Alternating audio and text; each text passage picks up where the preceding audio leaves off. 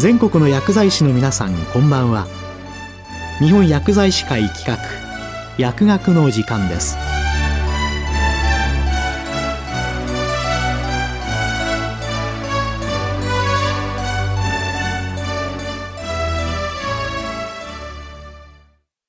今日は日薬アワー FIP 国際薬剤師薬学連合会議ファパアジア薬剤師会連合。学術大会報告について日本薬剤師会会長山本信夫さんにお話しいただきます。皆様こんばんは。日本薬剤師会の山本でございます。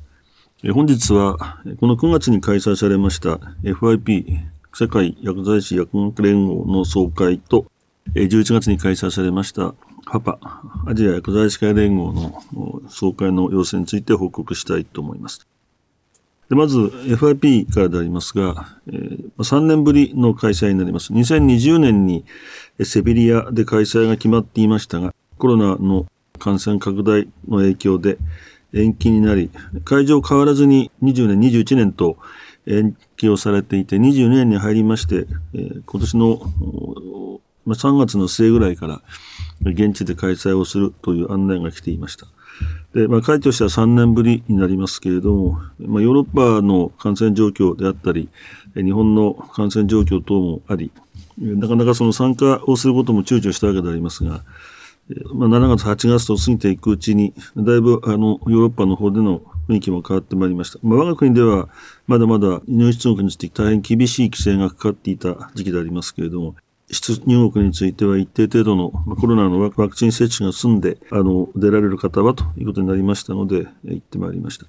で、あの、まあ、従来と違っていましたのは、まだまだコロナが十分に収まりきっていないこと、それからウクライナで3月の末から戦争が始まってしまった関係で、航空ルートがだいぶ変わってしまったこともあって、大変あの飛行機がタイトなスケジュールでになってしまったことが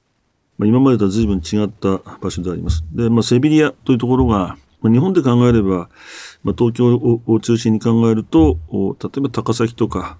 そういった距離になりますので、マドリッド、あるいはバルセロナから見ますと少し距離がある場所ですので、ローカル線でしか飛んでいけないという大変不便なところでありましたけれども、大変古い街でありますので、街の中は極めて、まあ、ヨーロッパ的でありましたし、雰囲気もよく安全な街でありました。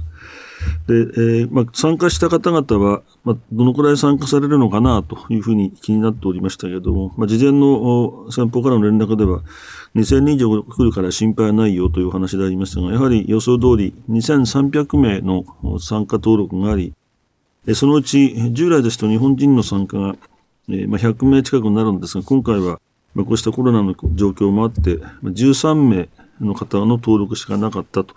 まあ、大変少ない人数でありましたが、それぞれの団体、また必要な方々が参加されていたということであります。で今回、あの、始まりましたのは、えー、9月の16日の日に理事会があり、その後、17日に日本で言えば総会のようなものが開かれて、そこで、まあ、会長、副会長の交代、まあ、選挙がありました。で会長にはこれまでのスイスのドミニク・ジョルダン氏から、えー、オーストリアのポール・シンクレアという方に代わり、副会長の3人の方が、まあ、交代するという状況でありました。で会議のテーマでありますけれども、えー、また何が中心だったかというと、毎年あのティピカルなお話になるわけでありますが、やはり今回は、まあ、世界中を巻き込んでいましたし、2年の、延長を余儀なくされた、えコロナの関係、まあ、COVID-19 をどうするか、あるいはそれに対して薬剤師はどんなことをしたのかということの議論が進み、今後、コロナとどう付き合っていくかということが大きな課題になっていました。もう一点は、やはり日本と同じように、規制改革の波がやはり押し寄せているようでありまして、そこについても一体どうしたら薬剤師の役割を守れるんだ、仕事を守れるんだというような議論がまあ、されていました。いくつかのシンポジウムにあの招かれていましたので、まあ、話を聞いてきましたけれども、どれをとってみても日本と同じような状況にあるということを改めて感じましたのと、まあ、そういった意味では、これまで随分遠くにあったグローバルな視点でのその FIP との距離がだいぶ縮まったような気がします。あの、日本がそれだけ進歩したのか、あるいはそうでないのか、その辺の評価は参加された方々がそれぞれお感じになっていると思いますが、私の個人的な感想では、やはり仕事の中身がだんだんだんだんヨーロッパのようになってきた。あるいは、かつてのその、いわゆる薬剤師の原点に戻った仕事ができるようになってきたということが、その距離を縮めたことなんだろうというふうに思っています。まあ、制度や仕組みが全く違いますので、そういう中で、まあ、完全に同じというわけには参りませんけれども、だいぶ縮まったなという感じを持ちました。その一方で今回、理事会の中で大きな課題になりましたのは、2年間の休みがありましたので、まあ、会員の増強と、会費をどうするかという議論があって、まあ、これは日本薬剤師会も同様に会員の増強というのは大きな課題ですけれども、やはり会費の立て方、あるいは会費の徴収について、大きな課題として議論されていました。まあ、お金のかかる問題ですから、なかなか容易ではないでしょうけれども、まあ、組織を強くし、まあ、世界の薬剤師が集まるという意味では、なるべくたくさんの方に参考を願いたいなというふうに思いますし、それが大きな課題だと思っています。で、まあ、2023年、来年でありますけれども、ブリスベン。で、2024年は少し遠くなりますが、ケープタウンというところで開催されて、また25年以降が決まっていませんけれども、えー、まあ、ぜひ、あの、ブリスベン、あるいはケープタウン、それぞれいい街でありますし、ぜひ参加をしていただければ大変嬉しいなと思っています。で次に、その後、1ヶ月後に開かれましたパパの話でありますが、えっ、と、2022年の11月の8日から開催がされました。で、えー、まあ、8日の日にあのカウンセルが開かれていまして、まあ、その時には、まあ、これ4年ぶりの開催になります。2020年の時にマレーシアで開催される予定が、コロナの関係で、えーと、マレーシアが国境を閉鎖してしまったということで、4年に一遍の会がさらに2年延ばされて、随分間が空いた会議となっています。で、えー、大きな課題になりましたのは、役員選挙ということで、まあ、任期が切れていますので、その選挙を行うということになります。で、2020年にコロナが始まったすぐに、前の会長のダニー・プラトモというあのインドネシアの方がコロナで亡くなるという大変悲しいことがありまして、その時の副会長、ヨランダ・ロブレスという女性の方ですけれども、指の方が会長代行していた。したがって、22年の会社では、会長は自動的にヨランダさんが上がってきておりますけれども、その後、まあ、次期会長、それから5人の副会長をどう選ぶかということで、まあ、選挙が行われました。で、まあ、選挙の方は、あの、様々あったんですが、なかなかフェイス2フェイスの会が可能かどうかという議論もあり、事前に電子投票の形で、まあ、選挙が行われて、次期会長には、えー、台湾のチャン先生が次期会長として信任され、副会長には5名の方が当選されました。その中には、日本薬剤師会の副会長をしています安倍義弘先生が、向こう4年間、パパの副会長として、これまで山村茂雄先生が続けておられた後をしっかりと守って、まあ、日本のプレゼンスを示すという立場になります。まあ、テーマでありますけど、やはりここも COVID-19 がオンパラ多く、その薬剤師がどんな仕事をしてきたのか、薬剤師の役割は何だということと同時に、その一方で、基本的な薬剤師の役割、GPP、 Good Pharmacy Practice というようなことで、それをどう進めていくかという議論が2つ、3つのシンポジウムで進んでいました。やはりコロナに対しては、薬剤師の役割が大きいということで、さらに努力をすべきだということが一点。もう一点は、パパの新入会のにですけど、これ薬剤師会が入るんですが、少し規則を変えてはどうかということで、いくつかまだまだ十分にあの議論がされていませんけれども、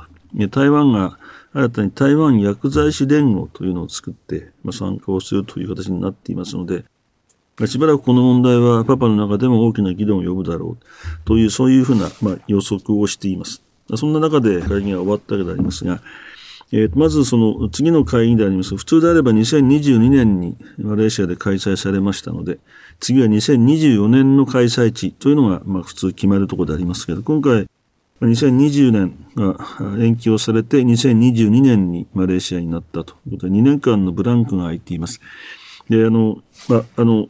えー、まあ、パパの場合、開を開くことが収入源になりますので、2年間のブランクが大きいということもあり、今回は緊急的に2023年に台北で、えー、まあ、パパのスペシャルイベントをすると。で、さらに1年後の2024年、まあ、これが正規の会合になりますけれども、その時はソウルで開くということで、これも、あの、23年がいるかいらないかと。あるいはパパの冠をつけるかどうかということも様々な議論がありましたけれども、えまあ、スペシャルイベントということで、2023台北、2024がソウルということで確定をしています。で、あの、通常の日本から出しています、市立先生の名前を取った市立アワードというものについては、2023年は、まあ、スペシャルイベントでありますので、提供はしない、2024年に提供するとということになりましたので、まあ、ぜひ、あの、台湾地区ございますので、えー、あの、割と日本にファミリアですので、いいのではないかと思いますし、まあ、ソウルはソウルで1時間ほどで飛んでいけますので、ぜひお時間があれば、たくさんの方に参考していただきたい。まあ、その時に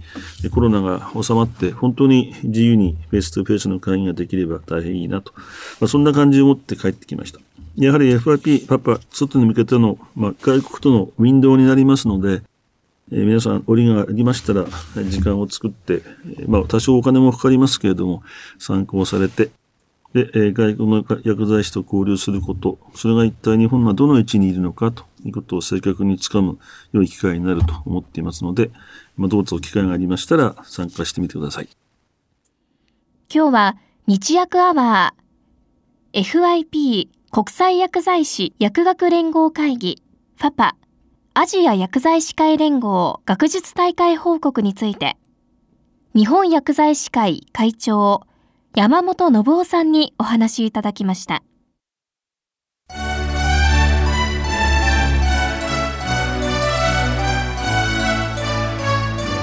日本薬剤師会企画